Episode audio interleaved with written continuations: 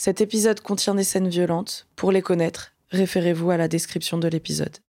Coucou, c'est Goldie. Pour l'épisode du jour, on va parler de la hiérarchisation des traumas et on est parti dans les rues de Paris pour vous poser des petites questions sur ce sujet. On va commencer chaque début d'épisode par des micro-trottoirs. Et bah c'est Adèle et on vous laisse écouter les réponses. Bonne écoute Bisous Est-ce qu'il y a quelque chose qui t'a traumatisé cette année ou dans ta vie que t'aimerais nous partager? Bah, cette année a été, a été très dure pour moi, très difficile parce que je suis parti de tout le monde. J'ai laissé mes amis, ma famille, j'ai laissé tout. Euh, maintenant, je vis seul. Ça m'a trop traumatisé. Du coup, euh, le travail est dur.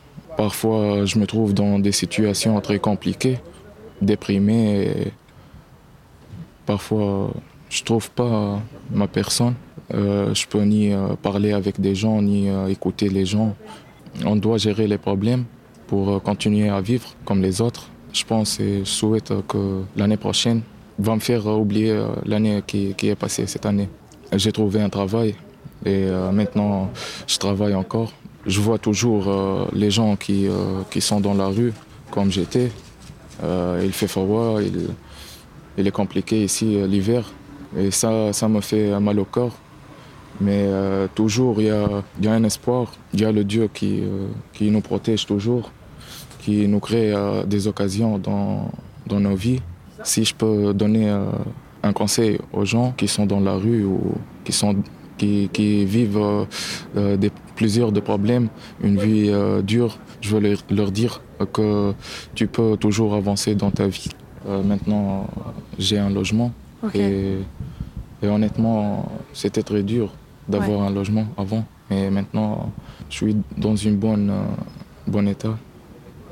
C'est bien d'avoir un logement, un travail, de réfléchir, euh, de faire des nouveaux, des, des nouveaux choses dans, nouvelles choses dans la vie. Est-ce que tu penses qu'on est forcément traumatisé par les gros événements? Euh, non, je pense pas. Je pense qu'on a chacun des façons de percevoir les événements qu'on a dans notre vie. Pour certains, ça peut être des gros événements, pour d'autres, un gros événement peut être un tout petit événement. Et du coup, je pense qu'il n'y a pas euh, d'échelle d'impact. Des fois, les plus gros traumas sont les plus petites choses assez insignifiantes, et, de- je sais pas, des souvenirs d'enfance qui nous traumatisent, qui sont pas des gros trucs, mais euh, qui ont des ré- grosses répercussions sur nos vies d'adultes, je pense. Comment est-ce que tu aimerais qu'on accueille tes traumatismes ou qu'on les soigne? Avoir des personnes en face de toi qui sont en capacité d'écoute et de compréhension, parce que je pense que c'est déjà pas facile de parler des événements traumatiques qu'on a ressentis et euh, qu'on les soigne. C'est plutôt un peu de la redirection, mais du coup, euh, bah, c'est déjà pas facile de trouver euh, un bon psy. Je vois, tu peux faire trois psys avant de trouver le bon psy.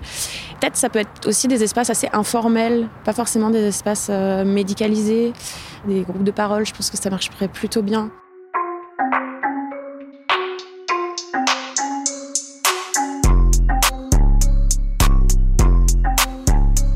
Bonjour et bienvenue dans Nos émotions sont politiques Une émission qui. un podcast qui parle d'émotions. et de politique. Aujourd'hui, on parle de quoi? Euh, bonjour Goldie. Pardon. oh la politesse, tu sais. Bonjour Adèle. Attends, mais t'es grave BG JPP. Franchement, c'est un truc de fou. Dommage que vous voyez pas le visuel. bah si, regarde, on va partager ça sur TikTok. Allez, de la concentration. Euh, bonjour Goldie. Bonjour Adèle. Comment vas-tu? Ça va? Et toi? Ça va, merci. Eh ben, c'est super. Aujourd'hui, on parle de quoi? De hiérarchisation des traumas. Ça veut dire quoi? Fou. Eh ben, je te retourne la question. Ça veut dire, euh, en fait, on veut parler de à quel point les gens, souvent, ils ont tendance à dire euh, alors euh, ça, c'est très grave si t'as vécu ce truc-là dans telle situation, et si t'as vécu cet autre truc, c'est un petit peu moins grave. Genre, par exemple, ben, ça va être trigger, ça va être un épisode trigger. Trigger warning de tout, je vous préviens. Donc, euh, si vous n'êtes pas euh, en capacité d'écouter des trucs sur les violences sexuelles, les violences physiques, euh, les violences parentales, enfin tout ce qu'on veut, ben, il faut pas écouter cet épisode. Mais ouais, par exemple, je sais pas, ah oui, t'as vécu un viol par un inconnu, il t'a agressé au couteau dans la rue. Bon, basique, hein. Enfin, basique. on, se- on ne vit pas tous de ça, mais je... c'était l'exemple basique. Bah là, c'est très grave. Par contre, t'as vécu un viol dans le sein de ton couple, oh, ça va, euh, c'est pas vraiment un viol non plus, tu vois. Mm. Ou peut-être c'est un viol, mais bon, c'est pas aussi grave, tu vois, parce que c'est quand même avec quelqu'un que tu connais, que t'aimes. Hmm. Souvent, c'est ça, la hiérarchisation des traumas. La problématique avec le fait de dire qu'il y a des traumas qui sont plus important que d'autres, c'est du coup de laisser croire que le trauma, c'est l'acte en soi et pas ce qui en résulte. Mm. Et en fait, pour euh, deux mêmes actions envers euh, deux personnes euh, différentes, le traumatisme peut être totalement différent. Mm. Et tu peux être hyper traumatisé par un acte qu'on peut considérer comme... Bah, je vais donner mon exemple. J'ai subi euh, plusieurs euh, viols, donc pénétratifs dans ma vie, et aussi euh, des... En tout cas, ce qu'on appelle euh, légalement des agressions sexuelles. Notamment le fait que euh, quelqu'un, euh, je vais rentrer dans le vif tout de suite, me caresse le boule. Et ce qui m'a le plus traumatisé et pour lequel j'ai encore des flashs énormes, un choc traumatique énorme, c'est l'agression sexuelle, à savoir le fait qu'on m'ait caressé. Les actes pénétratifs ont été moins durs pour moi, moins violents. Bon, après, de ce que je me souviens, hein, mais parce que l'agression sexuelle, elle, était dans un cadre euh, spécifique où j'étais enfant, où c'était avec euh, quelqu'un de ma famille, où cette personne, je la vois encore, où ça a d'autres impacts dans ma vie, parce que bah, cette personne, je la vois encore, mais en plus, ça me met en conflit interne parce qu'il y a aussi euh, des qualités que je peux lui trouver. Enfin, bon, ce sera peut-être pour un autre épisode, mais voilà, c'est pour dire que euh, on peut avoir tendance à faire une hiérarchisation des traumas un peu à l'envers, quoi. Toi, ça t'évoque quoi, du coup, euh, la hiérarchisation des traumas? Pour le coup, moi, ça m'évoque aussi le fait que hum, on a un peu des images de ce que sont les traumatismes et de ce que sont les actes euh, violents qu'on valide comme étant euh, en tant que tels dans la société. Là où d'autres actes qu'on considère comme plus insignifiants ou plus ancrés dans le quotidien ou des petites choses ne sont pas considérés comme tels, alors que, comme tu le disais juste avant, en fait, c'est pas forcément le geste, mais la conséquence qui est un traumatisme. Et en l'occurrence, euh, à cause de ça, j'ai l'impression qu'il y a beaucoup de choses qu'on considère comme banales et habituelles. Et personnellement, comme on ne les considère pas comme des traumatismes, on peut aussi ne pas avoir du mal à comprendre l'impact et à quel point ça nous habite parce qu'on s'autorise pas à le voir comme ça et du coup à pas se comprendre ou moins bien se comprendre et moins bien se connaître et potentiellement du coup mal vivre beaucoup plus de choses et qui est plein de conséquences derrière. Je suis totalement d'accord avec toi sur le fait que il y a plein d'expériences traumatiques qu'on vit, qu'on subit, et euh, on se rend pas compte du choc que ça a été pour nous parce qu'en fait c'est hyper banalisé. Enfin, au début, je parlais de l'exemple de l'inceste que j'ai vécu euh, quand j'étais euh, enfant. C'est hyper banalisé. L'inceste est hyper silencieux de manière générale, la pédocriminalité aussi. Mais en plus, je me suis reçue tellement de fois des euh, Oh, t'en fais un petit peu trop, ça va, c'était que des caresses, c'était affectueux. Enfin, des trucs qui te poussent à te sentir coupable de te sentir traumatisé et donc à amoindrir totalement le traumatisme qu'on a vécu et toutes les émotions qui en découlent et tous les ressentis qui en découlent également. Tout ça pour dire que oui, euh, ça arrive plein de fois qu'en fait on vive des traumatismes et en fait euh, la société nous pousse tellement à nous dire que c'est pas vraiment des traumas, que c'est genre des petits trucs insignifiants que ben on s'autorise pas du tout à les considérer comme tels et du coup on les confronte pas et du coup on comprend pas pourquoi on a certains mécanismes de défense et on comprend pas notre fonctionnement et etc etc. Et du coup on en revient toujours à la même problématique qui fait que du coup on, on se retrouve dans des relations qui sont dysfonctionnelles parce qu'on est nous-mêmes dysfonctionnants. Déjà, il y a des micro-traumatismes que tu peux vivre dans ton quotidien ou euh, des, agressions, des micro-agressions qui peuvent venir appuyer sur un traumatisme beaucoup plus gros que tu as vécu euh, avant. Je vais donner un autre exemple. Il y a un an, j'ai subi, oui, j'ai vécu une rupture et j'ai été hyper trauma par euh, la façon dont mon ex s'est comporté pendant la rupture. Il a fait avec les moyens du bord, mais euh, ça enlève pas que ses comportements à moi m'ont répercuté un traumatisme. Et en fait, j'ai mis du temps à accepter que ça pouvait être un traumatisme parce que je me disais que le mot était trop fort. Et c'est toi, en vrai, qui as utilisé euh, les termes en premier et où tu m'as aidé pour ça. Et un traumatisme, c'est pas nécessairement la personne en face qui veut te traumatiser. C'est juste que ben, ça peut être des comportements potentiellement qui sont des mécanismes de défense qui font que ça a un impact sur toi, surtout si ça vient appuyer sur d'autres traumatismes que tu avais déjà avant. Mm. Ou si tu es dans un moment de grande fragilité aussi. Mais voilà, enfin, pour dire qu'une rupture, ça peut être un traumatisme, une rupture amoureuse, une rupture amicale, même une interaction avec quelqu'un. Enfin, c'est pas forcément une agression physique et extrêmement violente. Ça peut être vraiment euh, une interaction à la machine à café au travail, quoi. Mm, mm. Et pas nécessairement euh, quelque chose d'oppressif. C'est pas forcément euh, une interaction raciste, sexiste, etc. Ça peut être vraiment euh, juste une personne qui dénigre, qui se montre indifférente, qui a un ton condescendant. Enfin, voilà. Ben, pour rebondir sur ce que tu es en train de dire là, sur des moments de grande vulnérabilité, ça peut se loger à des endroits potentiellement inattendus ou en tout cas pas forcément là où on, s'attend à ce que ça arrive aussi. Enfin, j'avais un exemple en fait euh, qui me pop en tête. Je rajoute un, un petit trigger warning euh, mention tentative de suicide. Il y a quelques années, une personne qui m'est très très très proche a fait une tentative de suicide. Donc quelqu'un qui fait partie de ma famille nucléaire. J'étais chez moi quand euh, c'est arrivé, enfin chez moi, chez mes parents à ce moment-là. Mes parents, du coup, ont eu l'information en début de journée, avant que je me réveille, et sont partis, même pendant la nuit, potentiellement, je sais plus, sont partis à l'hôpital pour voir euh, la personne en question, sans me prévenir, alors que c'est une personne qui m'est très proche. J'étais prévenue par un biais détourné. Une fois que je l'ai su, évidemment, je me suis précipitée à l'hôpital. Quand j'ai rejoint mon père, du coup, j'étais un peu au bord des larmes, j'étais assez mal, et la première chose et seule chose que mon père m'a dite, c'est il m'a dit en gros, c'est bon, c'est pas la peine de pleurer, ça vaut pas de pleurer, quoi. Enfin, il n'y a pas besoin d'avoir d'émotions. Je n'ai pas eu l'espace d'exprimer quoi que ce soit. Il est arrivé vers moi, il m'a pris par les épaules, on est parti. On n'a pas réabordé la question. Jamais ça n'était réabordé. Ça n'était que du silence. Pour moi, ce silence-là a été beaucoup plus traumatisant que l'action en elle-même. Qui, pourtant, ce vécu-là, il est vu comme un truc euh, vraiment. Bon, bah, en vrai, c'était très dur. hein. Enfin, genre, je vais pas retirer ça.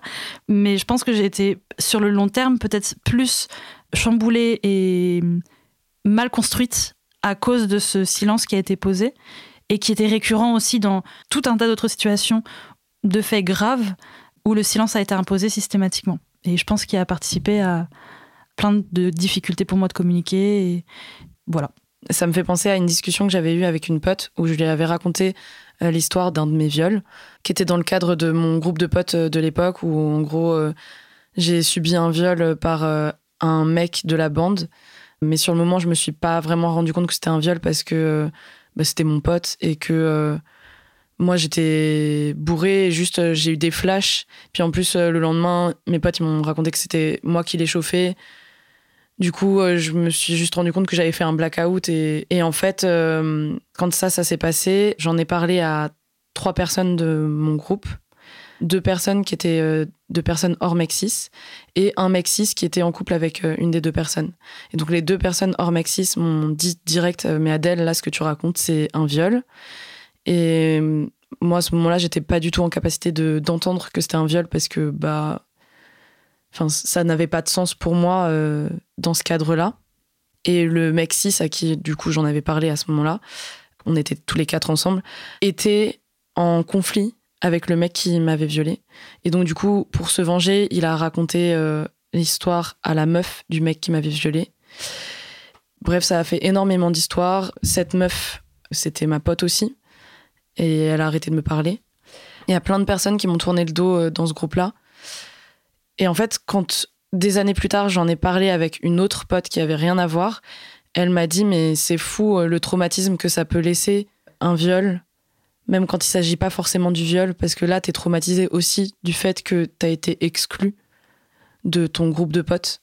Et je m'en étais jamais rendu compte avant. Tu vois, tout à l'heure, on parlait de s'autoriser à vivre les traumas, mais si cette pote ne m'avait pas dit ça, je me serais jamais rendu compte qu'en fait, j'étais traumatisée par le fait que on m'a tourné le dos alors que j'ai subi un viol, tu vois. Mm. Et c'est peut-être même ça qui a été le plus dur dans toute l'histoire.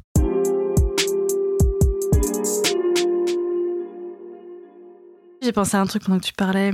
Encore un exemple. Est-ce que tu es en train de faire. euh, Tu fais la frange? Docteur Zoidberg. Tissise le sujet, totalement le sujet, pas de souci. Les traumatismes. Mais non, vas-y. Docteur Zoidberg. T'allais dire quoi? Euh, non, mais il y a plusieurs trucs qui m'ont popé en tête. euh. En vrai, ce podcast, il est challengeant parce que entre euh, revivre ses propres traumatismes et, te rendre compte de tes comportements problématiques, il, remue un petit peu. Du coup, là, depuis tard, j'ai des trucs qui me popent en tête, genre Ah oui, il y a eu ça. Ah ouais, il y a eu ça aussi. Hmm, Il y a eu ça. c'est extrêmement confortable. Mais mettre des mots et se rendre compte, c'est quand même assez difficile. Et honnêtement, bah, surtout quand tu grandis avec euh, une banalisation de certaines violences, c'est évidemment dur de considérer que ça n'est pas normal puisque tu as grandi dans cet environnement-là et qu'on ne te montre pas d'autres alternatives. Personnellement, j'ai fait un gros travail euh, introspectif, du coup, comme je l'ai dit dans plusieurs épisodes préalables, et beaucoup de travail euh, avec des psys aussi, beaucoup de travail avec moi-même, beaucoup de travail avec mes proches, enfin avec toi. Ça fait beaucoup, ça fait beaucoup de travail hein, quand même. hein. Franchement, on va payer moi plus.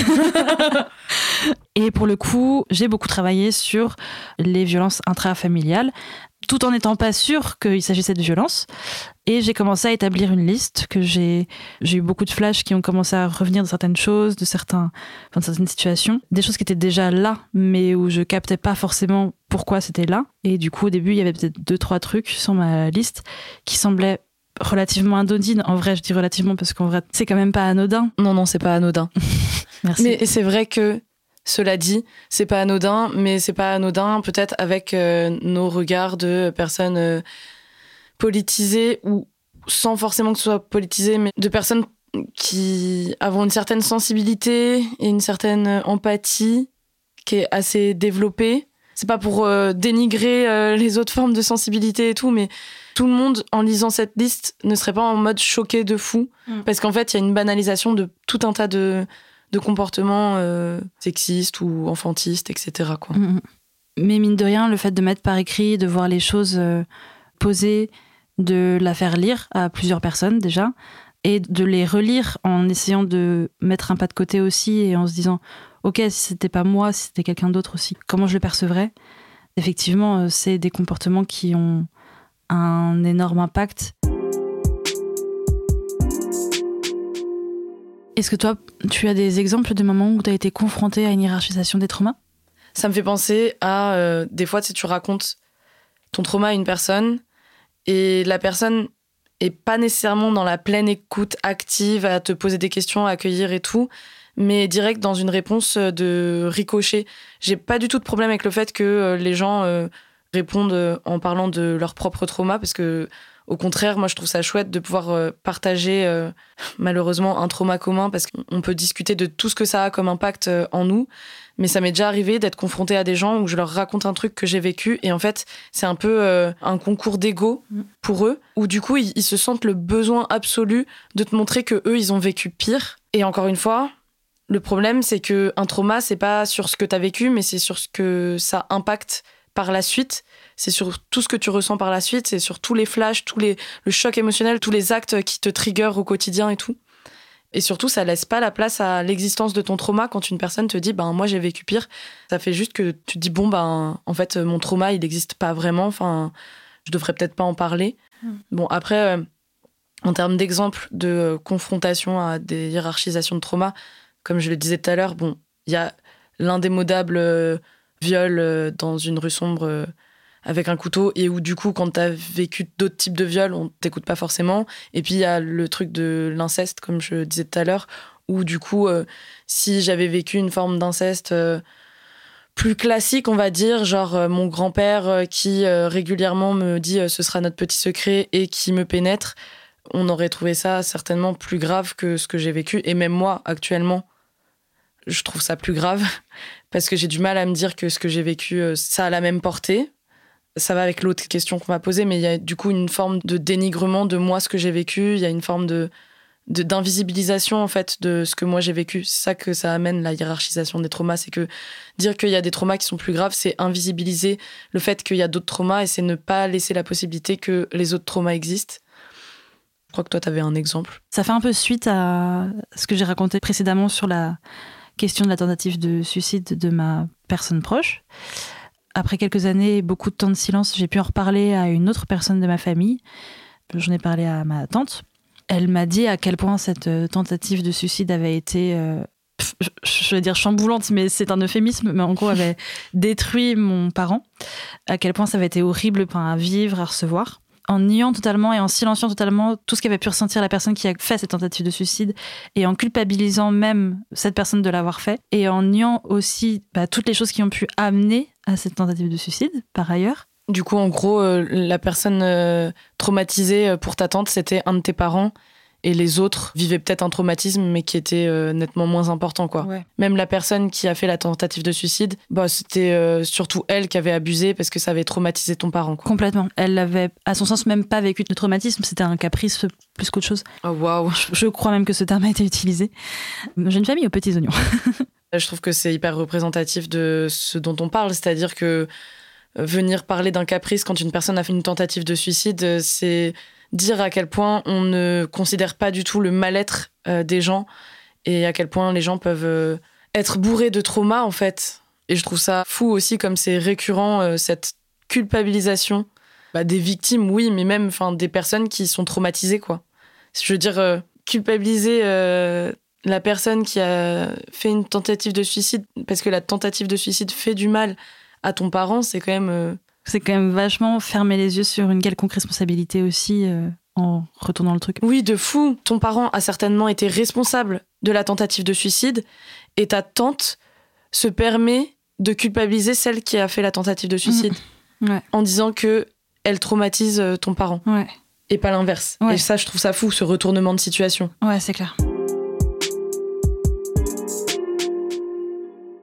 En termes de hiérarchisation des traumas, moi, il y avait eu ce truc de. euh, J'avais fini par parler à une de mes sœurs. Bon, à mon avis, là, c'est fini pour moi.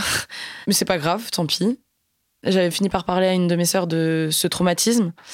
Je dis c'est fini pour moi parce qu'on a eu plein d'histoires avec cette sœur et qu'on a arrêté de se parler à plein de reprises. Et si elle entend ce podcast, euh, je pense qu'elle arrêtera à nouveau de me parler. Parce qu'on a arrêté de se parler pour euh, ces raisons-là. Bref, j'avais fini par lui dire par rapport à l'inceste. Et.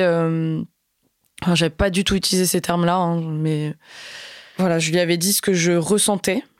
Et en fait, euh, elle m'avait engueulé en me disant que j'étais une menteuse et tout.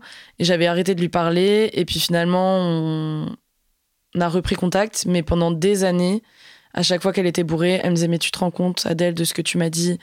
Tu te rends compte dans quelle position ça me met?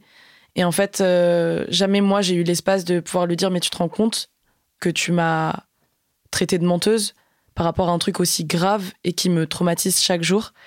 Et là, j'ai trouvé ça hyper dur, en fait, cette hiérarchisation des traumas où, moi, en fait, forcément, enfin, on est dans une société qui est dysfonctionnelle as fuck. Évidemment que mon trauma, il est pas du tout validé. Enfin, il faut écouter euh, le podcast ou peut-être une nuit qui parle justement d'inceste et de pédocriminalité et à quel point c'est silencieux et tout. Évidemment que euh, moi, la société ne valide pas mon trauma. Mais le fait qu'en plus, euh, elle se place en victime de la situation, en mode euh, tu te rends compte de ce que tu m'as dit. Et donc, moi, j'étais un bourreau de lui avoir dit que j'avais vécu un trauma alors que je lui faisais confiance, ça a été vraiment très, très, très, très dur pour moi à vivre. Est-ce que tu as un exemple de fois où on a dénigré euh, ton trauma? En vrai, c'est assez lié, mais. Les choses qui ont pu être traumatisantes, pour moi, j'ai mis beaucoup, beaucoup, beaucoup, beaucoup, beaucoup de temps avant de le verbaliser. En réalité, il y a d'autres choses que je verbalise pas encore forcément, mais je sais qu'ils sont constitutifs de beaucoup de choses. Et j'ai pu le verbaliser parce que, par exemple, toi, tu m'avais donné un cadre. C'est pas toi qui m'as mis les mots dans la bouche, mais je veux dire, tu tirais le bras pour que j'arrive de l'autre côté de la rive, quoi. Donc forcément, ça n'a pas du tout été mal reçu. Au contraire, en fait, euh, tu m'as aidé à mettre des mots et donc t'as genre tout sauf dénigré le truc. Et ça n'a pas forcément été évident d'acter avec moi-même tout le temps. Il y a plein de moments où je me dis genre non mais mais t'as absolument rien vécu, c'est nul. Franchement, le dénigrement, en fait, c'est plus moi. Euh, je pense que c'est plus moi qui le dénigre à plein de moments parce que pour le coup, les personnes à qui j'en parle, soit sont full derrière moi et le menton des soutiennent, soit réagissent pas ou peu, je pense, par gêne. Et effectivement, en vrai, peut-être parce qu'ils hiérarchisent les choses et que c'est pas si grave. Et que du coup, pour faire comprendre aux gens ben, l'impact des choses, ben, faudrait que je raconte beaucoup, beaucoup, beaucoup de trucs, beaucoup détaillés. Mais en vrai, ça arrivait parce que en vrai, j'en parle quand même pas non plus à 10 millions de personnes et j'en parle aux gens qui me sont très proches. Potentiellement, je pense que la personne qui me dénigre le plus, c'est moi. hein. et qui me dit souvent, j'ai plein de phases où je me dis genre, mais non, mais c'est bullshit en fait. euh, c'est pas grave. euh, si j'ai vécu ça, c'est rien. Et après, bah, justement, ma petite liste, la fameuse petite liste, je la ressors et en réalité, je note encore des choses parfois dessus. Enfin, il y a toujours des choses qui repopent et le paysage se grandit petit à petit. Et quand je suis assez sûre de moi, je me rends compte que genre ben non, je voilà. Mais je pense que je suis mon premier euh, bullion. et toi? Euh, J'ai pensé à deux trucs. Le premier, c'est le silence. Le silence des gens. Je le trouve hyper dénigrant. Je suis désolée, je parle que de mon histoire d'inceste. Bon, c'est. Bon, bref. rien. Voilà, encore un silence. Gênant Moi, je pensais qu'on allait parler de compote et de chiffon ici. Je Oui. pensais pas qu'on allait parler de tout ça. Lève les yeux au ciel. Euh, et ouais, voilà, en fait, euh, ça m'est arrivé plusieurs fois d'en parler euh, depuis mes 14 ans. Donc la première fois que j'en ai parlé, j'ai eu énormément de chance parce que j'en ai parlé à mon meilleur pote de l'époque. J'étais bourrée et euh, il m'a dit mais Adèle, euh, c'est un viol ça. Alors petite précision parce que euh, je suis pas à l'aise avec moi-même sur ça. Légalement, c'est pas considéré comme un viol, mais ça m'a fait trop du bien qu'ils me disent ça quoi. Enfin vraiment, ça a été assez libérateur. Et après, j'ai mis beaucoup de temps à en reparler, donc j'en ai parlé à, à mes ex et à mes potes euh, très proches. Bon, je l'ai déjà dit, mais soit j'avais des euh, oh ça va, c'était de l'affection, euh, c'est toi qui surinterprètes, ou donc ça, en vrai, c'est mon un de mes ex très très problématique, ou du silence, c'est-à-dire que j'en parlais et les gens ne répondaient rien du tout, mais rien du tout. Et ça jusqu'à très tard. Enfin, je veux dire, mon ancienne meilleure pote, euh, c'est hyper bizarre de dire ça comme ça, mais quand je lui en ai parlé, euh, elle a rien dit quoi. Et c'était il y a pas si longtemps. Et euh, pareil, une fois j'avais parlé à 14 ans, je suis sortie avec un mec qui était violent verbalement, mais aussi physiquement. Et j'en ai parlé avec mes colocs de l'époque. Et pareil, elles n'ont rien répondu. Et très certainement que c'est de la gêne et que les gens ne savent pas quoi répondre parce qu'ils ne sont pas éduqués à accueillir les traumas. Mais c'est hyper violent le silence quand quelqu'un se montre vulnérable et qu'il se confie à vous. Le silence, je l'interprétais comme euh, c'est bon, tu nous fais chier avec tes histoires, euh, va chouiner ailleurs parce que euh, faut pas exagérer, euh, c'est pas si grave ce qui t'est arrivé. Moi, pour moi, ça voulait dire ça.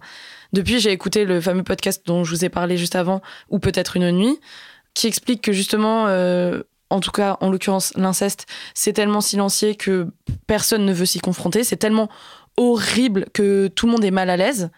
Et je pense que il est fort probable que mes anciennes colocs, par rapport à ce que j'ai vécu avec euh, ce mec qui me frappait à 14 ans, euh, étaient mal à l'aise aussi. Mais en fait, euh, ravalez votre malaise parce que là, il y a une personne qui a vécu le truc, qui a vécu la violence en fait. Donc bien sûr que ça peut être difficile de se dire que là, on a en face de nous une personne qui a vécu un truc très difficile, mais c'est jamais aussi difficile que ce que la personne a elle-même vécu, quoi. Mm. Donc euh, voilà, euh, le truc le plus dénigrant dans ma vie que j'ai eu, c'est vraiment le silence. Et je suis grave trigger par, les, par le silence. Et ensuite, euh, je voulais donner un autre exemple, c'était mon ex l'an dernier, plus au sens où il a vécu un traumatisme et ce qu'il a vécu, c'est venu appuyer sur moi, un traumatisme aussi. Et en fait, euh, enfin, c'est pas vraiment. Si, c'est une forme de dénigrement, mais euh, non voulu, parce que voilà, il était dans son traumatisme et que moi, j'étais dans le mien, et que du coup, euh, on était tous les deux en mode mécanisme de défense et on n'a pas du tout confronté le truc. Mais je pense que je voulais l'évoquer juste pour dire que un acte traumatique chez quelqu'un peut en réveiller un autre chez une autre personne et que ça a nécessité à être communiqué évidemment et que euh, les deux traumatismes sont importants quoi. Euh, c'est important de pas dénigrer l'un ou l'autre des traumatismes. Je sens que je suis pas réparée sur ce truc parce que j'ai pas eu la place vraiment d'être légitime à être traumatisée par ce truc parce que lui avait l'impression que si j'étais traumatisée, c'était parce que je le culpabilisais alors que non, c'était juste euh, une réaction traumatique que je ne maîtrisais pas. Ben, J'ai l'impression que tout fait lien souvent dans ce qu'on dit, que tout se ramène aux questions d'individualisme. J'y pensais quand tu parlais, euh, ou les questions de gêne, du coup, désir d'être loin de l'intimité de l'autre. C'était souvent des réponses qu'il y avait et qui étaient euh, créées par le besoin d'être loin de l'intimité de l'autre. Parce que c'est trop vulnérabilisant, trop d'intime d'un coup, que socialement, ben, on n'est pas un peu mal vu de trop se confier, que c'est mal vu de ne pas rester dans le consensus cette euh, vulnérabilité, cette rentrée dans l'intime de quelqu'un, enfin l'intime n'est pas euh, est mal vu, euh, c'est amener trop de perturbations, de chamboulements, de trop de mouvements et de cataclysmes dans l'équilibre sociétal. J'ai l'impression quand on amène que quelque chose se passe mal ou s'est mal passé. Ça fait beaucoup se remettre en question d'entendre que quelque chose a été traumatisant. Qu'on soit concerné ou pas, enfin, peu importe. Même si on n'est pas du tout concerné, en fait, ça remet beaucoup en question, je pense, beaucoup d'équilibre dans la société. Et hum, du coup, j'ai l'impression que c'est accueilli avec beaucoup de gêne et beaucoup de pudeur, potentiellement de colère, parce qu'on veut pas se voir imposer cette intimité-là. Et du coup, potentiellement, la colère, elle vient aussi du fait de vouloir, euh, enfin pas consciemment, mais je sais pas, s'autoprotéger, de soi-même remettre en question des choses, potentiellement se protéger de constater que si tel événement est traumatique pour une personne, mais en fait, comme tu l'as vécu aussi à multiples reprises ou dans d'autres contextes, peut-être être traumatisé aussi en fait.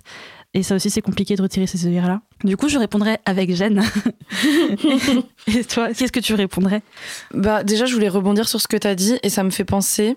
Tu as dit que les gens, ils avaient vraiment de la difficulté, j'ai utilisé mes mots, hein, mais à, à être confrontés à de l'intimité, à autant d'intimité. Et euh, ça me fait penser à ce que Marie euh, nous a dit euh, récemment sur la révélation qu'il a eue à propos des boucheries, où euh, il s'est dit, mais en fait, c'est fou, les boucheries, c'est des vitrines où on voit des, des morceaux de corps morts découpés, et tout va bien dans le meilleur des mondes. Ça ne choque personne. Ça ne choque personne. Par contre, il y a des gens qui sont choqués, je donne toujours l'exemple de Marie, par le fait qu'il y ait des drag queens qui fassent de la lecture de contes ou de je sais plus quoi. C'était c'était quoi déjà C'était des contes à des enfants. Et c'est un non-sens total. Et du coup, ça me fait penser au fait que c'est fou que des gens soient hyper gênés au, au point de de- d'imposer un silence horrible quand on parle de nos traumas et, et quand bon, je comprends, mais quand on parle euh, du coup de notre intimité. Mais par contre, il y a aucun problème avec le fait de voir le JT de 20h tous les soirs avec énormément de violence, tous les politiques qui disent des trucs absolument aberrants, racistes, euh, classistes sur tous les jeunes de banlieue. euh, Enfin là, j'en parle parce que c'est d'actualité. Ou les gens qui sont complètement euh, OK avec le fait de voir des boucheries comme ça sans, sans aucun questionnement, quoi. Je trouve ça fou. Mm. C'est dire à quel point cette société est dysfonctionnelle et à quel point on intériorise des comportements mais qui sont complètement insensés et violents et où on rejette d'autres types de comportements qui sont pourtant dans la douceur et dans la bienveillance. Oui, de ouf. On marche sur la tête, hein, j'ai envie de te dire. Eh ben oui, Et encore, marcher sur la tête, c'est moins choquant que beaucoup de trucs. c'est vrai. Oui. Mm. Bah du coup, euh, je voulais quand même répondre à la question sur euh, le fait que ça arrive souvent que les gens ils soient en capacité d'accueillir un trauma seulement si, selon eux, Oui. c'est un trauma qui est légitime. Oui. selon leur propre échelle de valeur. Donc ça peut être parce que la société a dit que c'était un trauma légitime ou parce que eux-mêmes, je sais pas, y- elles ont vécu ça, parce que euh, leur voisine a subi un trauma euh, qui est ressemblant au nôtre, etc. Mais dans certains cas, ça rentre pas dans leur échelle de valeur de trauma et du coup elles vont être en mode euh, bah non je comprends pas comment accueillir au mieux les traumas de quelqu'un si quelqu'un vient euh, te parler de ses traumas, euh, comment toi t'accueilles? Personnellement, ce que j'aimerais qu'on fasse, et ce que du coup j'essaye de faire, et peut-être que je le fais pas bien, mais peut-être ce que j'essaye de faire en tout cas, c'est de pas prendre de posture où je vais, bah, du coup, déjà projeter ce que moi je pourrais éventuellement ressentir, ne pas essayer, en tout cas le moins possible, de pas li- lire la chose avec ma propre échelle de valeur. Et si jamais je vois que mon regard commence à être biaisé, essayer de m'en rendre compte pour pas que ça repose, que ça pèse à l'autre personne et qu'elle se sente du coup jugée et pas comprise. Essayer de comprendre ce dont la personne a envie et besoin, lui demander surtout ce dont la personne a envie et besoin, qu'est-ce qui va être la meilleure posture à adopter auprès d'elle. Et ne pas imposer des conseils, ne pas imposer une marche à suivre parce qu'en fait tout le monde n'a pas envie et besoin de la même chose. Potentiellement les gens ne savent pas forcément ce dont ils ont envie dans l'immédiat. Peut-être qu'ils ont envie seulement de parler à ce moment-là et d'être entendus entièrement. Et du coup potentiellement c'est juste ça que tu dois faire.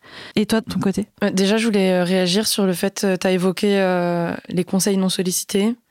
Peut-être que j'en reparlerai à d'autres moments dans des podcasts. Mais c'est trop un truc important dans ma vie pour que je rebondisse pas là-dessus maintenant. Avant, je comprenais pas quand on me donnait un conseil pourquoi j'étais genre pas bien et même en colère. Et un jour, j'ai une pote euh, qui est revenue d'un festival euh, où elle avait fait un atelier de communication euh, non violente.